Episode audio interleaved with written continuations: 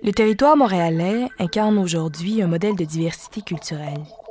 Traverser la ville, du nord au sud, ou encore d'est en ouest, c'est traverser une mosaïque de cultures qui définissent toutes ensemble ce qu'on peut qualifier d'identité montréalaise. Regardez devant vous ce magnifique Mont-Royal, témoin millénaire de la richesse du territoire. Entre les années 1300 et 1535 de notre ère, les Autochtones sédentaires, appelés Iroquoiens du Saint-Laurent, viennent s'installer sur l'île. Le village de Schlaga, que visite Jacques Cartier en 1535, est entouré de palissades de bois, à l'intérieur desquelles se trouvent une cinquantaine de maisons longues où vivent de 30 à 50 personnes d'un même clan. Lorsqu'une femme se marie, il revient à son mari d'emménager dans la maison longue de sa compagne. À l'extérieur des palissades, on retrouve des champs où l'on cultive le maïs, les haricots, la courge et les citrouilles. Près de 2000 personnes habitent Hochelaga.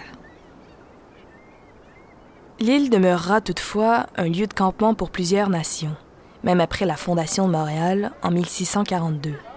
Les foires des fourrures à la place royale attiraient aussi de nombreux Amérindiens l'été, surtout pendant les premières décennies du régime français.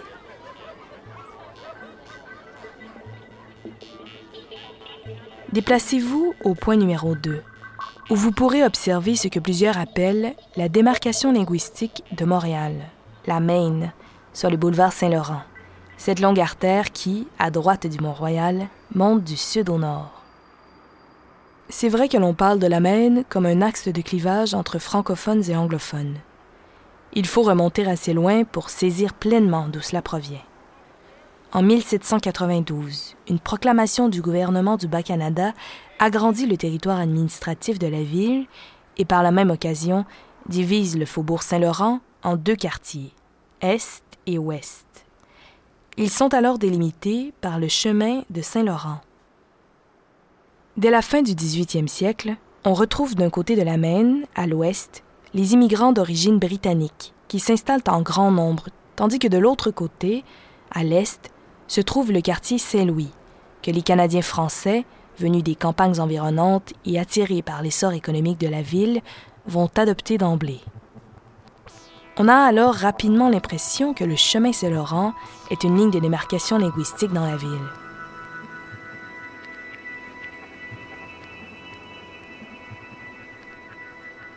Dirigez-vous maintenant au numéro 3, où nous pourrons imager les origines de la colonie française les explorateurs débarquent ici en rêvant d'évangéliser les Amérindiens, de les sédentariser pour éventuellement fusionner les populations autochtones et françaises afin d'en faire une seule race. Samuel de Champlain va rêver de ce grand projet, lui qui a vu ses contemporains se déchirer lors des guerres de religion en France. S'il y a eu beaucoup de métissage entre Canadiens français et Amérindiens, le projet d'unification des races ne fonctionnera pas. En 1663, la ville compte près de 600 habitants. Cette année-là marque également l'arrivée des premières filles du roi qui débarquent de France. C'est en bonne partie grâce à ces jeunes femmes célibataires et souvent orphelines venues à Montréal pour fonder une famille que la population de la ville va s'accroître rapidement. Ces filles du roi vont débarquer à Montréal sur une période de dix ans, de 1663 à 1673. Et contrairement à la rumeur qui continue à être véhiculée, ces femmes n'étaient pas des prostituées. Déplacez-vous maintenant au bout du couloir, au point numéro 4.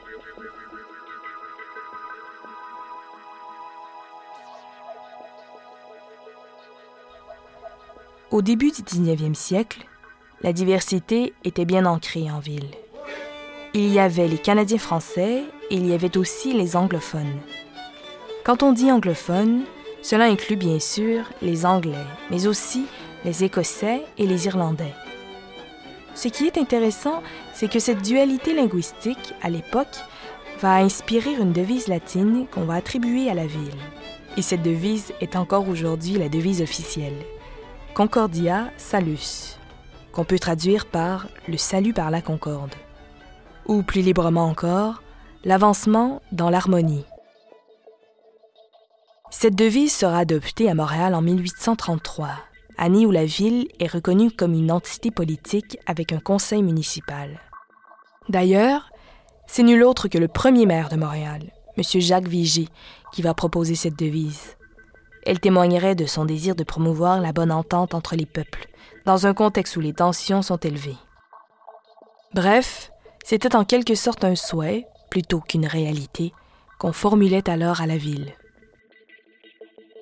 On retrouve encore cette volonté d'unité sur le drapeau de Montréal, un castor pour la population canadienne-française, remplacé ensuite par une fleur de lys, symbole de la France, une rose de la maison Lancaster pour les Anglais, un chardon pour les Écossais et un trèfle pour les Irlandais. Il va falloir attendre 2017 et le 375e anniversaire de la ville de Montréal pour qu'un symbole amérindien apparaisse enfin sur le drapeau, le pain blanc, symbolisant l'arbre de la paix chez les peuples autochtones, qui figure désormais au centre des armoiries. Au début du 19e siècle, les vagues d'immigration se multiplient.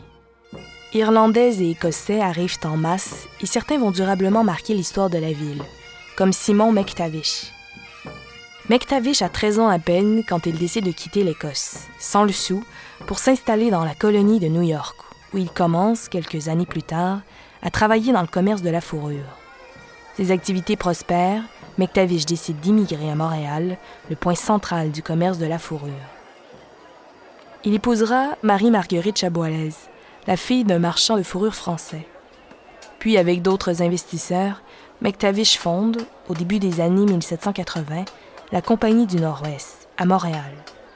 Il va ainsi contribuer à l'expansion territoriale de la traite des fourrures, jusqu'aux montagnes rocheuses à l'ouest et jusqu'au Labrador, à l'est.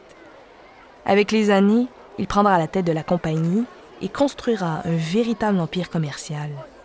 Il exportait ses fourrures non seulement en Europe et sur le marché américain, mais jusqu'en Chine.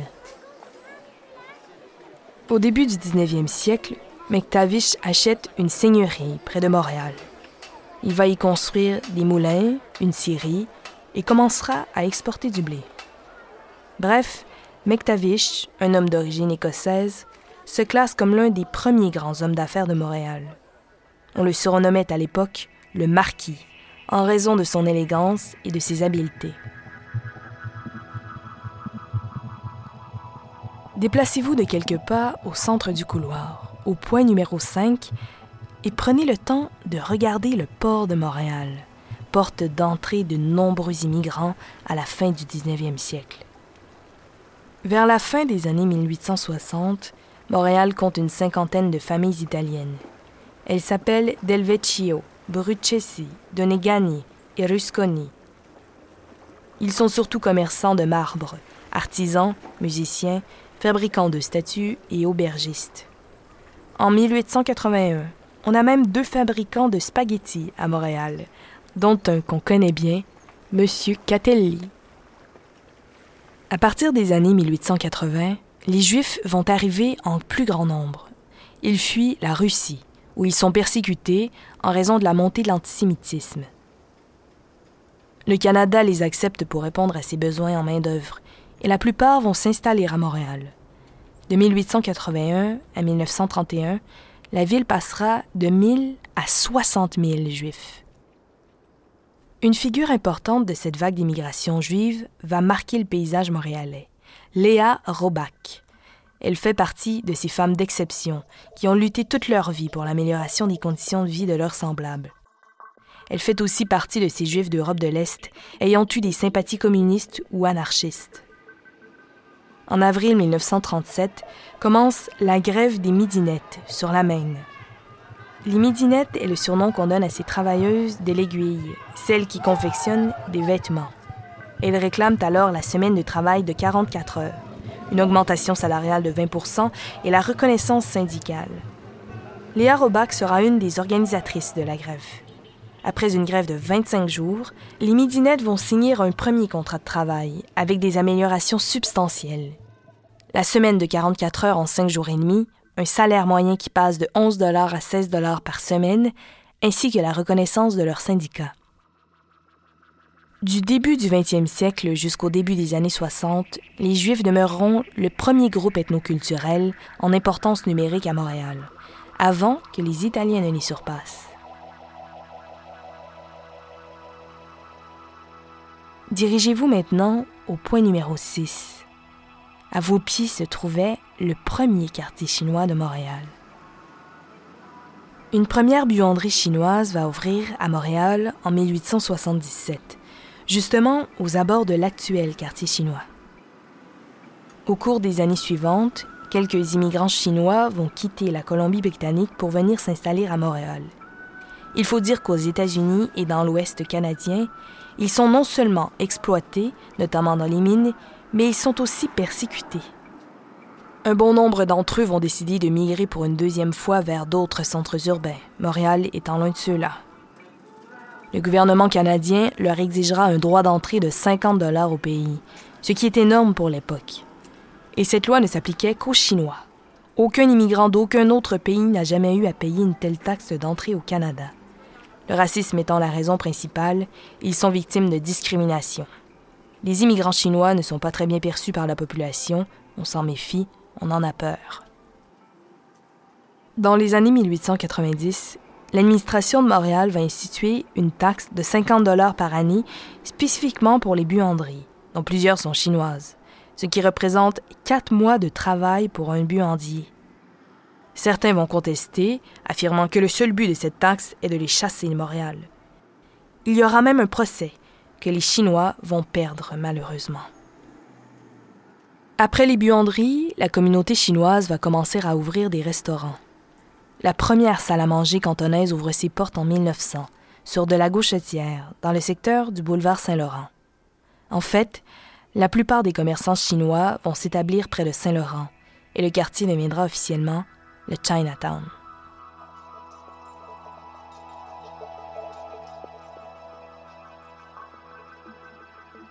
Dirigez-vous tranquillement vers le point numéro 7. N'oublions pas un autre groupe qui va s'établir à Montréal, les Grecs.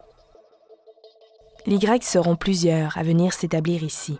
Déjà dès le début du 20e siècle, ils s'organisent en petites communautés. On va même voir apparaître la première église orthodoxe en 1909 et la première école grecque en 1911. Mais à la fin des années 40, la guerre civile en Grèce et la situation économique très difficile qui s'ensuit poussent de nombreux Grecs à fuir leur pays si bien qu'entre les années 1950 et 1980, une deuxième vague d'immigration grecque va augmenter leur nombre à 100 000 à Montréal. Suivront les Portugais, les Haïtiens, les Vietnamiens. Cette longue histoire d'immigration a inspiré plusieurs des grands artistes, dont le poète Gérald Godin. 7h30 du matin, métro de Montréal. C'est plein d'immigrants. Ça se lève de bonne heure, ce monde-là. Le vieux cœur de la ville battrait-il donc encore grâce à eux?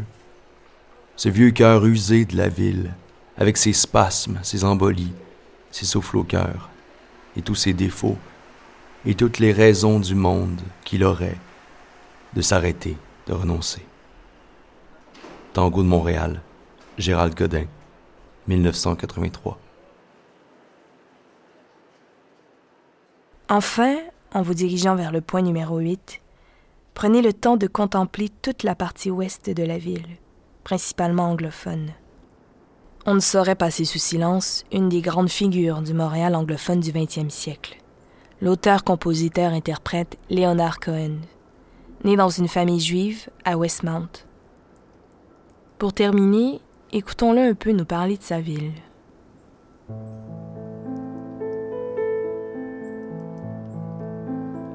In Montreal, spring is like an autopsy. Everyone wants to see the inside of the frozen mammoth.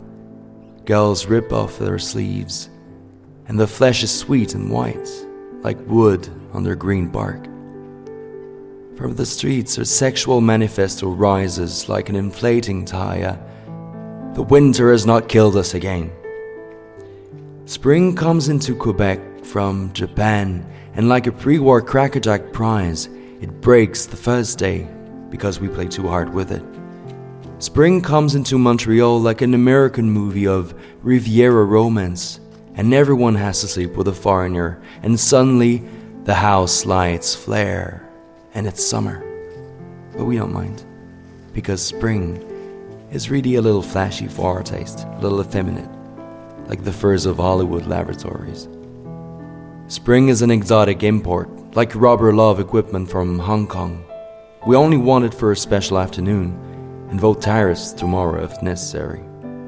Spring passes through our midst, like a Swedish tourist co-ed, visiting an Italian restaurant for a mustache experience, and they assail her with their ancient Valentino, of which she chooses one random cartoon.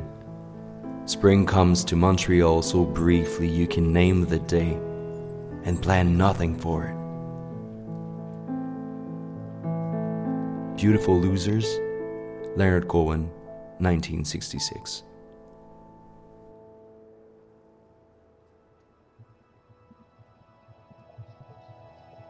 Montréal est une ville qui a été marquée par les différentes vagues d'immigration qui ont fait de la ville ce qu'elle est aujourd'hui.